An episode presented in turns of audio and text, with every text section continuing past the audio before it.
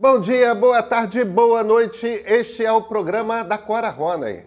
É mesmo, vocês já vão entender, vocês já vão entender, vocês já vão entender. Pedro e Cora, como vocês sabem, toda terça-feira, toda quinta-feira, no canal de YouTube do Meio ou então na sua plataforma favorita de podcasts. Eu sou Pedro Dória. Ao meu lado está minha queridíssima amiga Cora Ronay. Sobre o que vamos falar hoje, Cora? De mim. A Cora está fazendo 70 anos e ela vai nos falar tudo o que nós gostaríamos de saber mais um pouco sobre Cora Ronay. Então, vem porque hoje o programa está especial.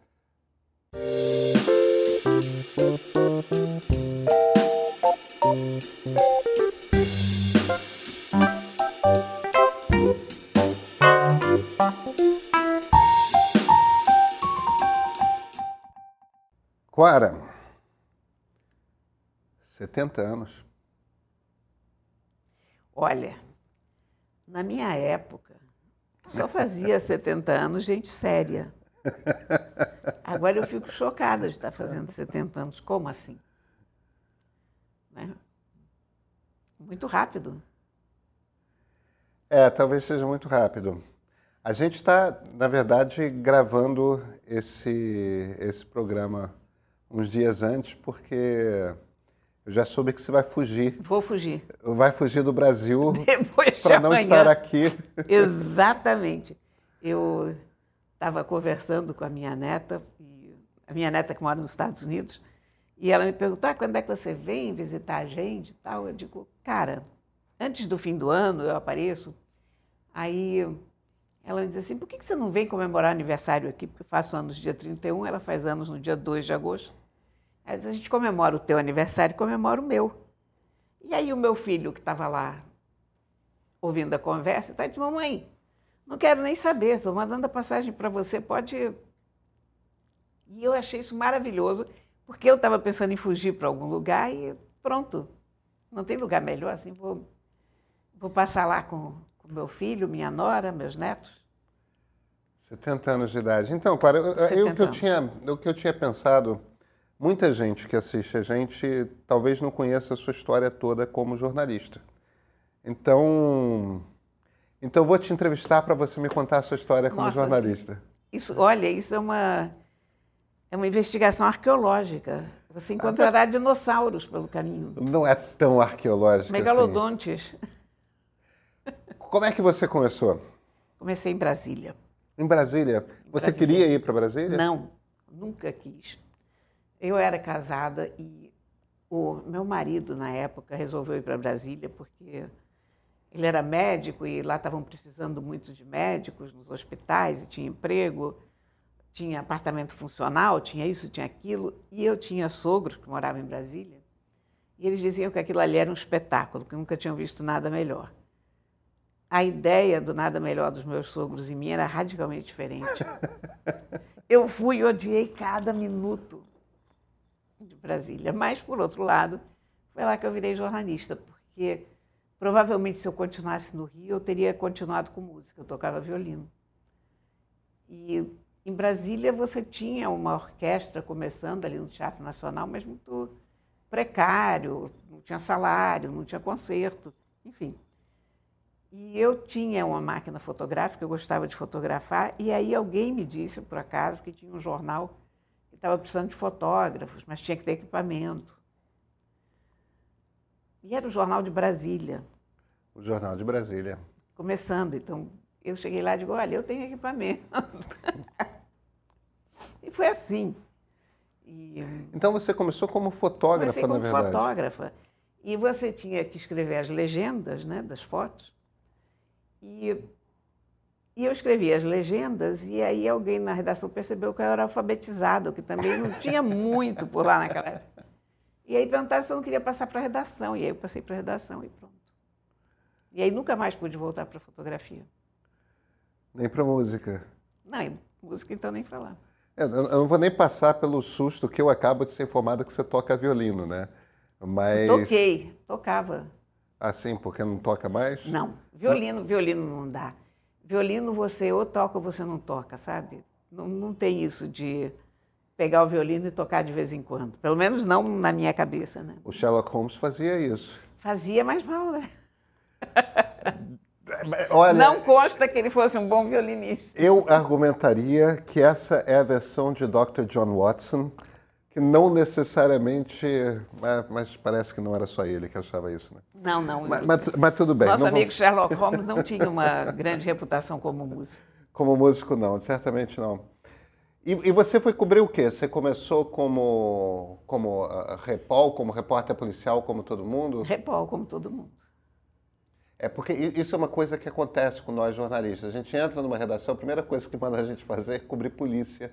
Cobrir cidade, na verdade, mas que acaba sendo crime. né? Cidade é crime, no fundo, porque o que, que é? Você vai ter um buraco na rua de vez em quando, você vai ter um, um guindaste que desaba, mas é muito raro. Aconteceu em Nova York semana passada. Pois é.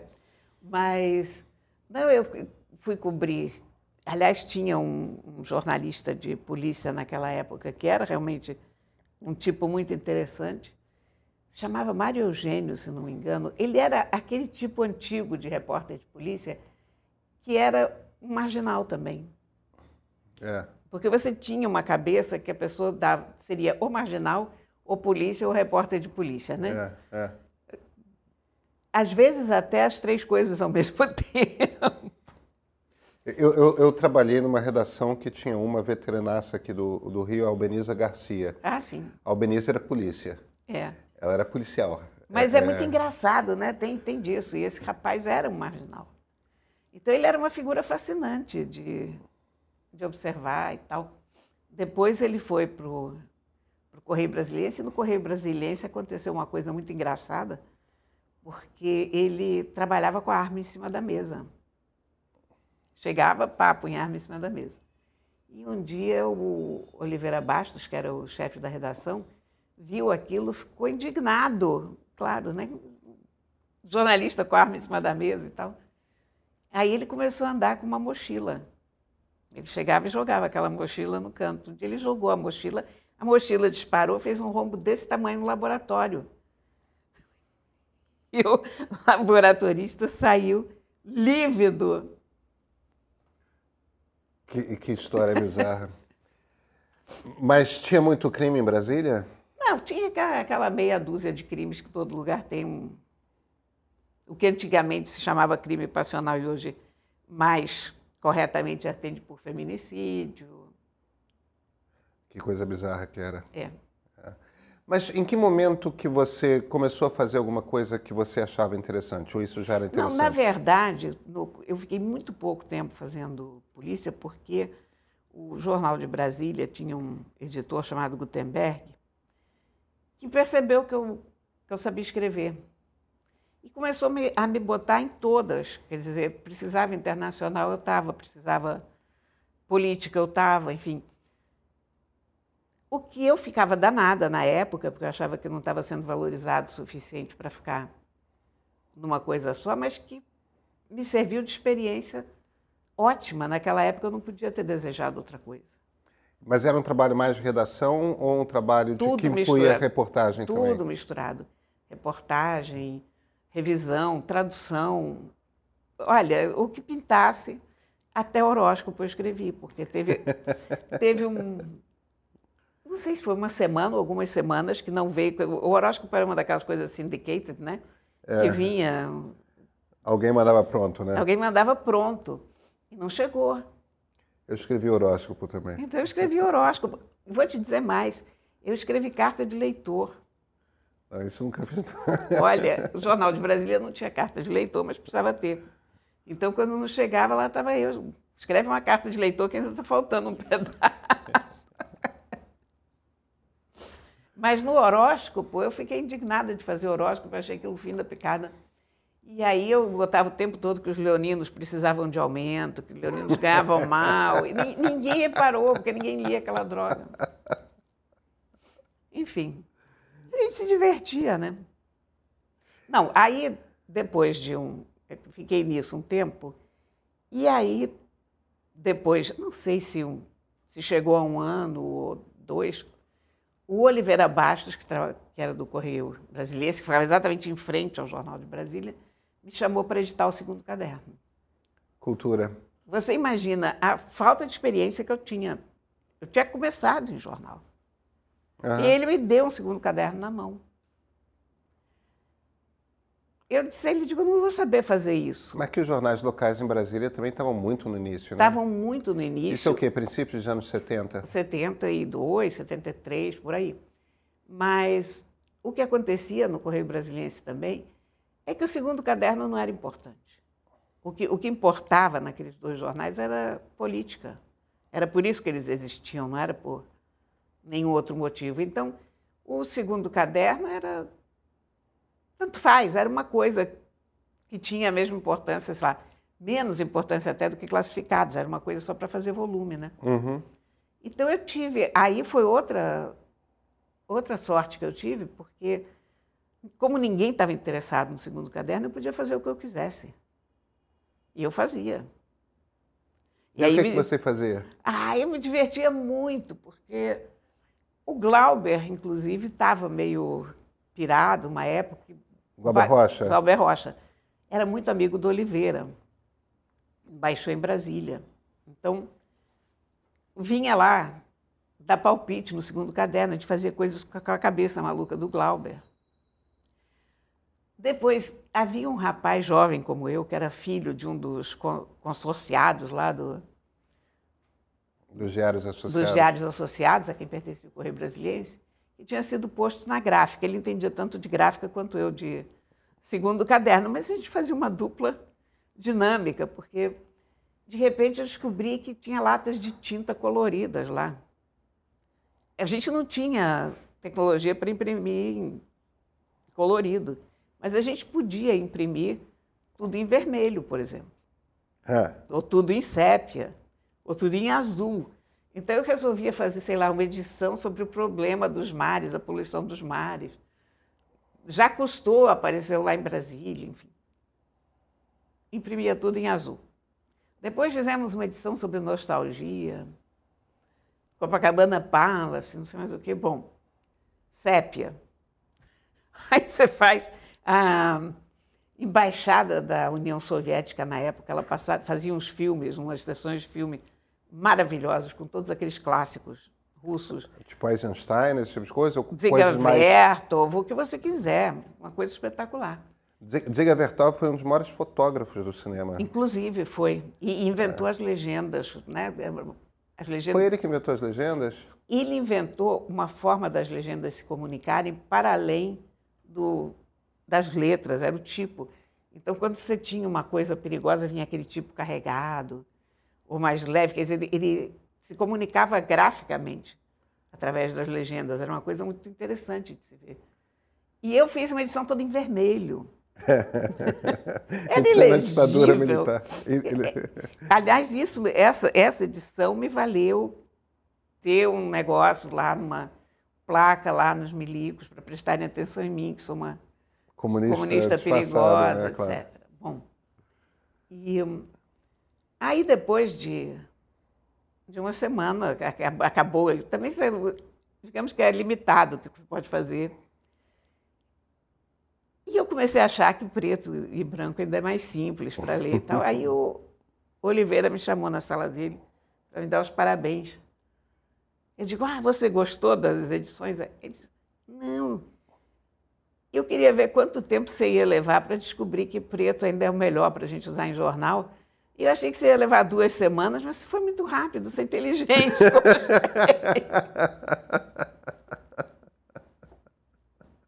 Enfim, então foi assim que eu comecei, de uma forma inteiramente bizarra e, e pouco usual.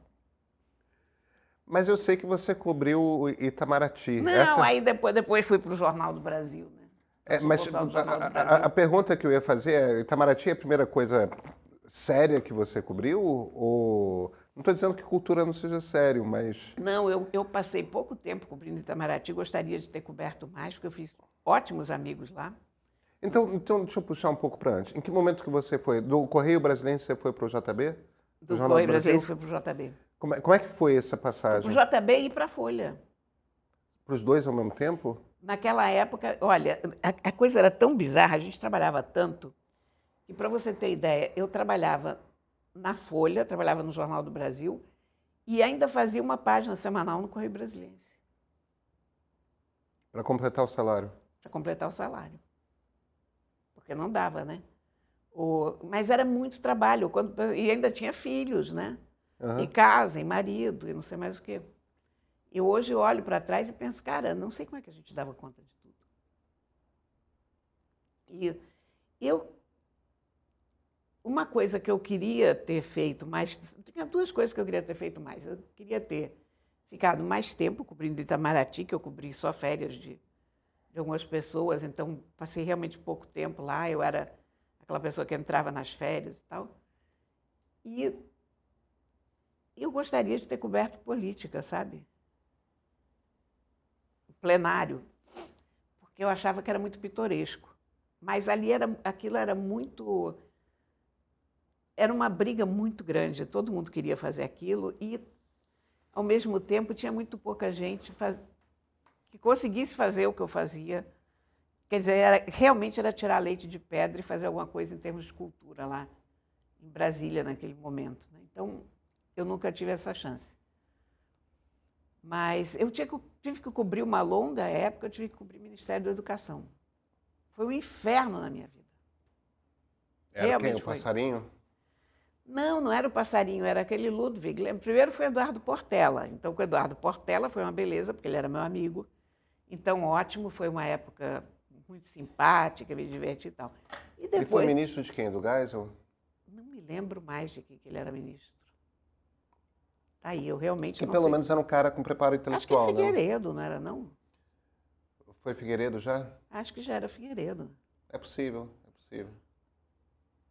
O Aureliano era vice do Figueiredo, né? Era vice do Figueiredo, então Aureliano era, Chaves. Era Figueiredo, porque teve... Eu me lembrei agora porque teve um casamento da filha do Risbiter, lá na catedral, e era uma época que o o Figueiredo estava viajando e o Aureliano estava estava lá com o presidente. O Aureliano estava lá, mas ninguém queria perguntar nada para o Aureliano, porque o Aureliano não tinha o que, o que dizer.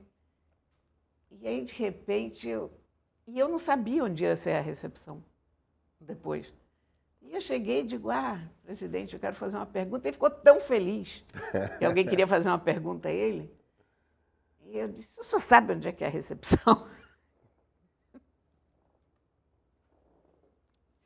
Mas era esse tipo de, de coisa que acontecia na vida da gente, né? Mas enfim. Mas depois veio o Ludwig. Quando saiu, e o Ludwig era considerado o milico mais bem educado deles e mais sóbrio. E esse cara desligou meu gravador, jogou o gravador em cima de mim. Porque o JB, não me lembro mais se foi o JB ou a Folha, me pediu uma entrevista com ele sobre cultura. Repara o tamanho da, da confusão. Eu tinha uma viagem no, no dia seguinte para Manaus, eu não queria fazer essa entrevista, mas fui lá. Aí comecei perguntando aquelas coisas clássicas, o que, que ele gosta de ler, ele me respondeu livros. Pedi para ele me citar um livro, ele não sabia. Ele não tinha nenhum, nenhum traquejo, ele não tinha pensado em cultura. Ele estava lidando com greves de professores. Ele tinha sido posto lá exatamente por causa disso, por causa das greves de professores. Mas ele, o, o Ministério se chamava Ministério da Educação e Cultura, mas ele nunca tinha pensado naquela segunda parte da cultura. Então, você imagina que essa entrevista foi um desastre total. E a certa altura ele ficou super emputecido e jogou o gravador em cima de mim. Eu fiquei apavorada, porque o cara tinha o dobro do meu tamanho. Mas eu digo, não vou chorar na frente desse idiota. Eu fiquei lá. Quando saí de lá, fui para a sala de imprensa, uau, abri um berreiro. Você vê que psicologicamente não era um lugar saudável para a gente trabalhar. Né? Aí veio o. Quem era? O chefe de gabinete dele para me dizer que onde ele tinha dito ele queria dizer aquilo, onde ele dizia aquilo ele queria dizer isso. Enfim. Mas eu digo, olha, ele disse o que ele disse, pronto, acabou. Mas o jornal que tinha me pedido a entrevista não quis publicar a entrevista, porque evidentemente ele mexeu os pauzinhos trás para que eu não saísse. E aí eu liguei para o Hélio Fernandes, que eu não conhecia, que era o editor da Tribuna de Imprensa, e o Hélio publicava tudo, o Hélio era Louco. louco. Eu disse, Hélio, eu tenho uma entrevista aqui com, com o general Ludwig, que me pediram é, sobre cultura, o cara é uma anta, o jornal não deu, então passo para você. Ah, me manda que eu dou. Pá, deu uma página inteira e carrapa, escambau a quatro. Aí o Ludwig mandou caçar a minha credencial do ministério, mandou me tirar de lá. Mas ele mandou a Folha me tirar de lá. Mas o Jornal do Brasil não sabia disso e me manteve. Ou o contrário. Me pediu o Jornal do Brasil tirar e a Folha, fiquei pela Folha, não sei. Então eu ia a todas as, as entrevistas coletivas, sentava, fazia questão de sentar no primeiro banco. E quando que você veio para o Rio? Aí vim para o Rio em 81. 81. E chegou uma hora que não dava mais. Eu estava eu tava num casamento que era uma relação abusiva, que era uma coisa horrorosa. Eu detestava a cidade.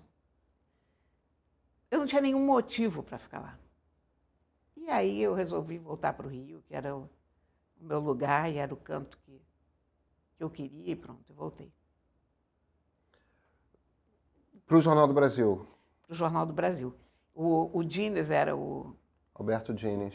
Aí eu falei com o Dines, Dines, eu quero voltar para o Rio.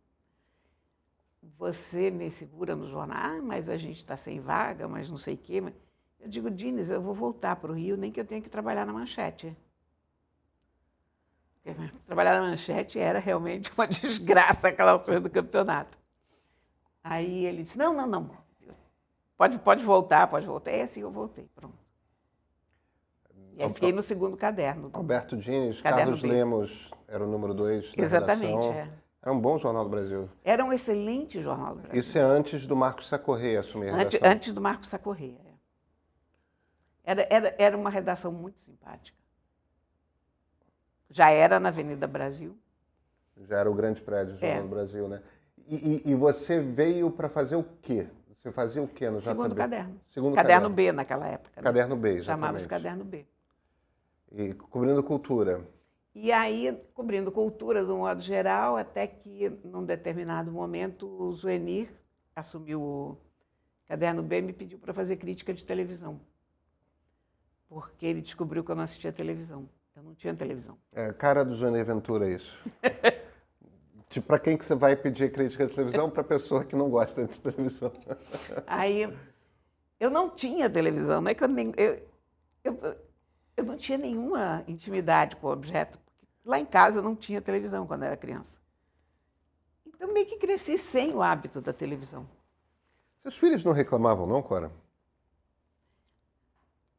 Meus filhos jogavam videogame na televisão. Isso lá em Brasília a gente tinha televisão, mas eles ficaram com o pai lá em Brasília. Eles passavam as férias comigo. E eles não reclamavam de não ter a televisão. Não, não chegou a ser um problema. Lá no sítio também não tinha televisão, de modo que eles também cresceram uma pequena parte da vida deles sem televisão. Mas aí o, As pessoas não sabem que a Bia trabalha em televisão, né? Bia trabalha, Bia, Bia é produtora do Jornal Nacional. Pois é, E é uma ótima produtora. eu sei. E, aliás, ela é o contrário de mim, porque eu sou péssima repórter, sabe? Eu, toda vez que eu vejo uma notícia, eu fujo daquilo, eu jogo para outras pessoas. Eu vejo uma notícia vindo na minha direção, me dá um desespero absoluto. Eu sou uma pessoa contemplativa, eu gosto de olhar para as coisas e pensar sobre as coisas e escrever sobre aquilo. Mas eu não sei o que fazer com uma, uma notícia, realmente eu não sei. E a Bia é o contrário, a Bia é o animal de notícia. Né? Isso é bom, mas precisa Ela- das duas coisas Ela tem um faro, ela, ela corre atrás, mas eu, eu- o meu negócio não era notícia. E aí, aí eu, o Zuenir me pediu para escrever sobre televisão, eu fiquei muito contrariada, mas enfim, comecei a escrever sobre televisão e passei um bom tempo escrevendo sobre televisão. Agora, eu comecei a ler você no Jornal do Brasil. Então, em 87. Acho que ainda nos anos 80, Você escrevendo sobre aquilo que a gente um dia chamou de informática. Isso foi em 87. Você tinha uma coluna chamada Circuito Integrado, Sim, talvez? Isso, isso. Eu lembro, tá vendo? Olha, isso, eu comecei a fazer uma coluna lá. O Marcos Sá Correia, eu adoro o Marcos, mas ele nunca entendeu o que era computador. E eu comecei a usar computador em 87 e disse, gente, eu preciso escrever sobre isso. Aqui está acontecendo uma coisa muito importante. E eu disse, olha, a gente tem que fazer uma coluna sobre computador, a gente tem que escrever uma... Nada. Aí, depois de tanto eu encher o saco, ele me deu uma coluna, que às vezes saía até na náutica. Tinha dia que saía na economia, tinha dia que saía sei lá, a minha mãe não encontrava coluna no jornal, para você ter uma ideia. Era aquele negócio de onde cabe a coluna, põe. Mas a coluna, por incrível que pareça, era muito lida. Eu lia. Todas as cinco pessoas que usavam computador no Rio de Janeiro liam.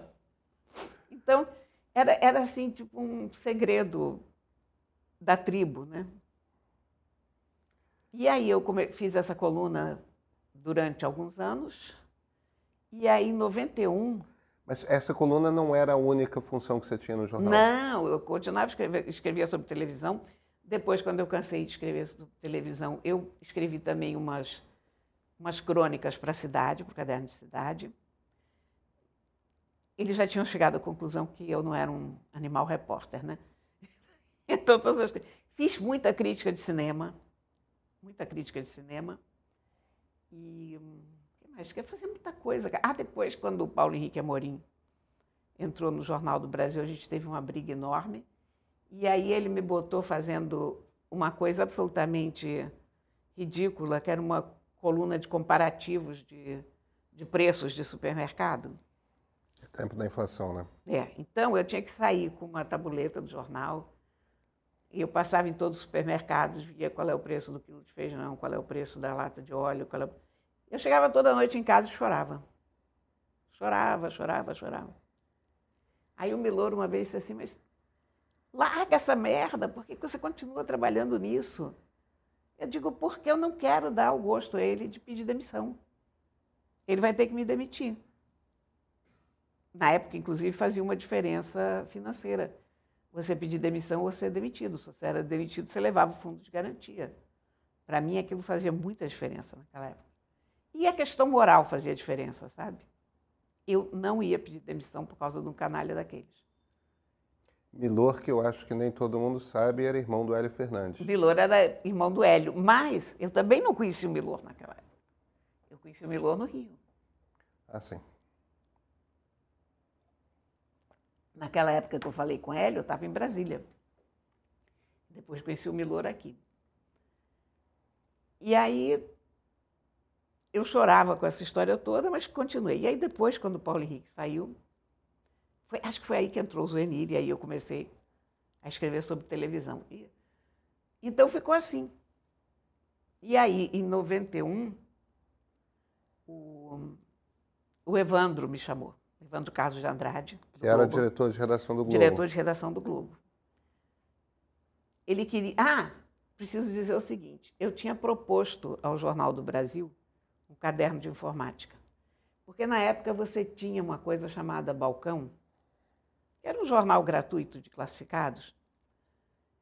Tinha uma tiragem enorme, era um negócio que tinha 80 páginas, era um calhamaço. Era um tabloide é, grandão. E que dava rios de dinheiro. E eu pensei, digo, gente, a gente pode fazer isso no, no jornal, pode fazer um caderno de informática. Fiz todo o projeto para um caderno de informática. O Jornal do Brasil não se interessou. Quando o, o Evandro me chamou, ele disse que ele tinha uma proposta para mim. Fui lá conversar com ele. Disse: Olha, me diz ele, eu só posso te dizer o que eu quero que você faça. Se você. Quer dizer, pô, aquele negócio, ele, não, ele só me diria o que, que é se eu topasse. Uma coisa um pouco. aquela coisa meio paranoica, né? Ele me falou que era na área de informática. Aí eu digo, olha, eu não posso te dizer se eu venho ou não venho, mas enfim, mas o que, que é? Aí ah, eu queria que você fizesse um caderno de informática para a gente. Aí eu pensei, bom, eu tinha um modelo de caderno pronto, né? Aí perguntei quanto é que era o salário. Eu ganhava X no Jornal do Brasil, o Globo me oferecia 10X. Nossa. Eu não sei o que, qual era, nem a moeda que a gente estava falando. Mas na época ninguém queria ir para o Globo. Naquela época o Jornal do Brasil era o jornal. Da elite intelectualizada. É, o, a Orla. É, quando você Da- ia para a praia no É. domingo, estava todo mundo lendo A Orla lia. a revista de domingo, Exatamente, né? o Jornal do Brasil. O Jornal É. do Brasil era o jornal litorâneo, literalmente. Que naquela época os, jornais eram muito locais, né? Muito. O Globo era o jornal da Tijuca, Exatamente. o, o JB era o jornal da Zona Sul. E eu, naquela época, ia à praia todo dia. Então, para mim, o Globo era um jornal que a gente não lia. Quer dizer, a gente lia, a gente era jornalista, mas eu digo a gente, as pessoas que estavam na praia na minha frente não liam. E fiquei pensando, mas será que eu vou? Será que eu não vou?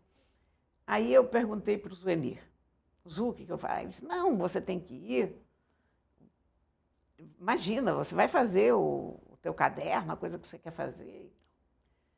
Mas eu ainda não estava convencida porque eu não conhecia ninguém que trabalhava no Globo. Aí perguntei para o Milor, digo, o que, que você acha? Eu não quero, não estou com muita vontade de sair do Jornal do Brasil. Aí ele disse, quanto é que estão te oferecendo? Eu digo 10x. Aí ele me pede, pede 20x. Porque aí vai ser tanto dinheiro que você vai ter que. E se não chegarem lá, paciência, você não queria ir. Aí eu voltei lá para falar com o Evandro e digo, olha, eu aceito, eu não quero fazer leilão, mas eu aceito e eu venho por 20x.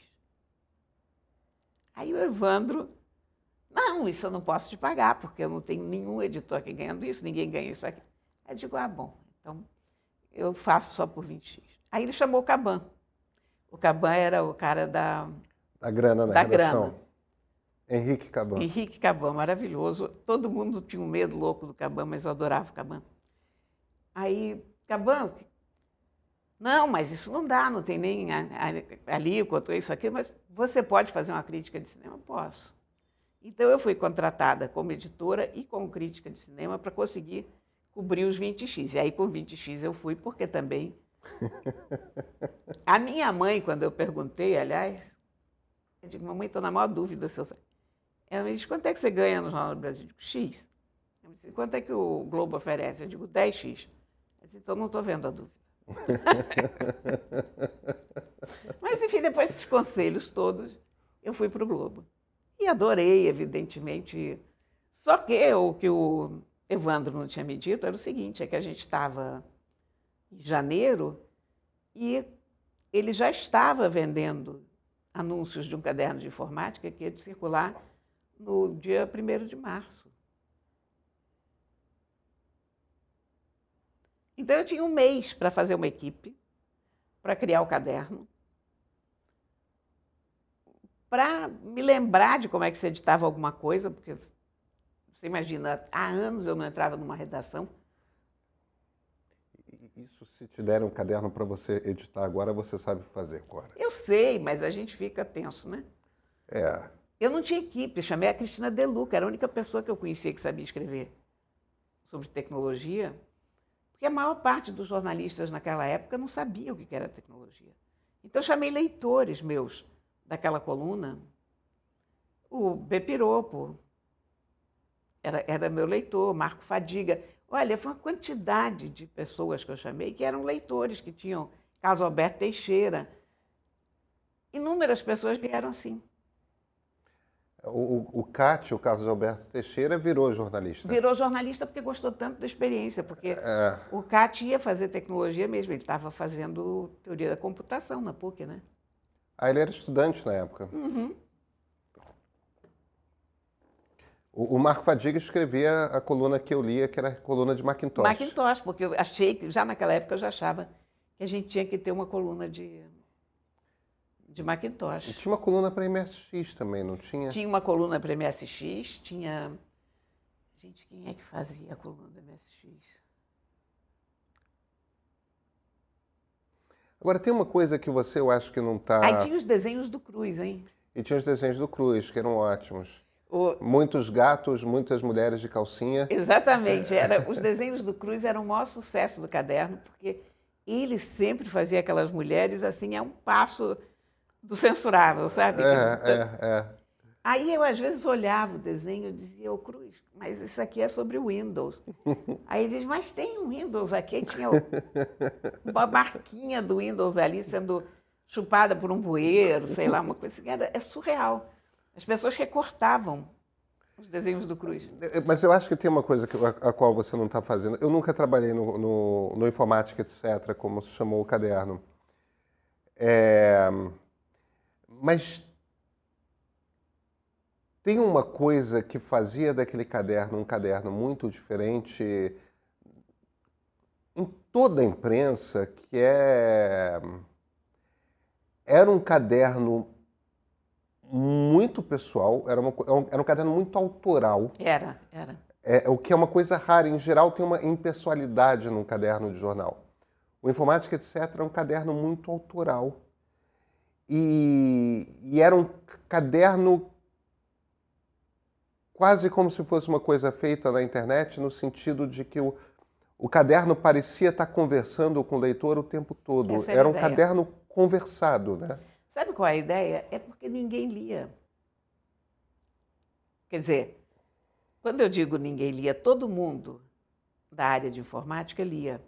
Mas todo mundo que não tinha interesse por computador, que naquela época era a maioria das pessoas, não liam. Então eu aproveitei, sobretudo os editores do jornal não liam. Então eu aproveitei isso para fazer um negócio totalmente pessoal. A gente brincava uns com os outros. Uh, você entrava um na coluna do outro, falava, fazia piada, era, era totalmente autoral o tempo todo. Teve alguma inspiração ou foi uma coisa que foi sendo construída? Foi, foi sendo construída assim, porque, na verdade, eu também sempre escrevi muito em primeira pessoa. E eu gosto de textos em primeira pessoa, porque eu nunca acreditei na impessoalidade do jornalismo que se praticava naquela época. Quando eu comecei, repórter nem assinava matéria porque os jornais achavam que o repórter assinar matéria era encher a bola do repórter e o que importava era a marca do jornal e tal. E eu nunca acreditei nisso. Eu queria saber com quem eu estava falando, eu queria saber quem estava se comunicando com a gente. Então, todo o caderno veio disso também, quer dizer, teve essa. E, e era, era curioso porque o pessoal de tecnologia que eu trouxe, que eram os leitores que não eram jornalistas, eles escreviam assim naturalmente. O Júlio Botelho, por exemplo, escrevia sobre redes, na época que rede ainda era uma coisa assim arcana, né? esquisita. Todo mundo escrevia assim. E quando eu trazia algum jornalista mesmo, ele tinha maior, a maior dificuldade de se adaptar ao estilo do caderno, porque o caderno não tinha nada a ver com o resto do jornal. Ele era quase uma entidade à parte. Né? Não, houve alguns jornalistas. Houve Elis Monteiro, por exemplo. Se bem que ela era uma jovem jornalista, ela estava aprendendo. A Elis, Elis, Elis entrou muito bem no lance. A, a Elis captou a ideia. O Nelson Vasconcelos também passou por lá, Marcelo Balbio. A gente teve uma galera ótima trabalhando lá. Muita gente boa. O, o, o passo seguinte importante foi o blog já? Eu acho que foi o blog. O blog eu comecei em 2001. Eu fui a primeira jornalista a ter um blog. Eu estava vendo aqueles blogs e estava achando aquilo tão divertido. Eu comecei a acompanhar alguns blogs porque me interessava. Achei aquilo. Mas era uma coisa de adolescente. Mas eu pensei, gente, isso aqui é uma ferramenta muito boa para ficar na mão de, de criança. E aí comecei a fazer meu blog. Ah, e aí entrei na coisa dos blogs. A outra coisa para mim que foi importante foi a fotografia digital, porque quando começou a fotografia digital mais acessível, eu voltei a fotografar. E aí voltei a publicar fotos. Você, você entrou cedo no Fotolog, né? Que foi a primeira rede importante de... A minha página chegou a ser a página mais vista do Fotolog. Você consegue imaginar isso? Consigo, claro. Você era um era troço tão pequeno. Você era muito ativo, era muito pequeno, mas foi a primeira rede importante, uhum. o primeiro site de publicação de fotografia Importante, né? Foi. Antes de Flickr, antes de qualquer Foi, coisa. era muito bom o Fotolog. Eu tenho até hoje amigos da época do Fotolog. E hoje, Cora, você você olha para o passado, o que foi a coisa mais divertida de fazer? O, o- qual foi o melhor momento da carreira? Olha, eu acho que tudo foi muito divertido. Eu, tirando cobrir o Ministério da Educação e Cultura, que eu odiei solenemente, mas assim, visceralmente, porque era uma tarefa extremamente burocrática, no fundo. E eu acho que todos os outros momentos, e tirando a época com o Paulo Henrique Amorim, eu acho que todos os outros momentos, à sua maneira, tiveram, tiveram muita diversão. Eu sempre gostei muito do que eu faço, né? E eu acho, honestamente, que foi uma sorte eu ter conseguido viver do que eu gosto de fazer. Isso não existe, né? A gente ser pago para fazer um troço que a gente faria de graça. É. Então eu sempre pensei nisso. Eu era para ter dado muito errado. Não tinha nada na minha vida que, que apontasse que essa pessoa vai conseguir viver do que ela sabe fazer, porque ela não sabe fazer nada de útil. Eu tendo a achar que o jornalismo tem alguma utilidade. Eu sei. Pedrinho, mas no fundo eu- a reportagem tem uma utilidade, mas o que eu faço é uma coisa contemplativa, estás a perceber? Eu escrevo só. E eu penso, cara, como é que eu consegui viver disso? Me pagaram para isso, e pagaram até bem. E, então eu acho que isso foi uma sorte fora do comum. Eu também gostei muito de fazer teatro. Eu fiz teatro infantil durante um bom tempo, na época que eu saí do, do Jornal do Brasil. E comecei a escrever peças para crianças, o negócio foi super bem. Mas depois eu voltei para o Jornal do Brasil. Aliás, eu voltei para o Jornal do Brasil exatamente. Eu saí depois, quando Paulo Henrique Amorim foi demitido, aí eu logo em seguida saí para fazer teatro infantil. E aí, quando o Zueni foi para o Caderno B, ele me chamou. Foi isso. Eu tive um, um intervalo aí que eu fiz teatro infantil. Me diverti muito também. Pois, Cora, eu adoro as conversas que a gente tem duas vezes por semana. É, é- ah, é das é partes, é das partes mais divertidas da minha semana, com toda certeza. Ó, feliz aniversário, Muito obrigada. feliz aniversário. Temos muitos anos pela frente aí do nosso programinha. Ah, espero que E, sim. e- chamo de programinha apenas porque você chamava o seu caderno de caderninho. Exatamente. Então... Mas vamos falar de livro, então. Vamos Podemos? falar de livro? Vamos, Podemos. Vamos. Eu tenho que que dois. tem? Olha, dois livros. Dois. E são complementares e não são. Hum, Esse livro foi uma das surpresas desse mês. O- ele se chama O que Deixamos para Trás? A Arte Sueca do Minimalismo e do Desapego. A autora é Margareta Magnusson. Mas o título verdadeiro desse livro não é esse. O título verdadeiro é The Gentle Art of Swedish Death Cleaning. Ah, arte delicada? é, a, a delicada arte da limpeza para a morte sueca. Tenso, né? Bom, a autora diz que ela tem entre 80 e 100 anos. E esse livro, o que, que é? Esse livro é um, é uma série de sugestões e, e de pensamentos sobre as coisas que a gente acumula e como a gente se desfazer das porcarias que a gente tem é um grande ato de delicadeza com os nossos descendentes, com nossos filhos. Então, na Suécia, eles têm esse hábito, de uma certa altura da vida, você começar a tirar o excesso de tralha de casa, ah, ou arrumar as tuas coisas de forma que os teus descendentes não cheguem num apartamento cheio de coisas e tenham que levar anos tentando entender o que está ali. Então, ela sugere um minimalismo prático. Sei lá, você tem não sei quantos conjuntos de louça. Quantos conjuntos de louça você usa na vida real? Então, já se livra daquilo ali. Ah, você tem um bracelete muito precioso que você ganhou dos seus pais, mas você tem cinco filhos. Então vende o bracelete, porque isso não vai ser um motivo de briga entre os filhos. Tenta encontrar um lar para os seus livros. É claro que no meu caso isso não é um conselho prático. Mas olha, a gente imaginaria que seria um livro triste, mas não é não. Ele é um, ele é um livro muito interessante, muito prático. Ela dá conselhos práticos realmente em relação a várias coisas, ao que fazer. Ela sugere chamar uma casa de leilões para tirar o grosso das coisas e e leiloar, e eu, e eu acho que eu vou daqui a pouco começar a seguir. Ah, não, Cora, calma. Nós somos latinos e muito pouco pragmáticos.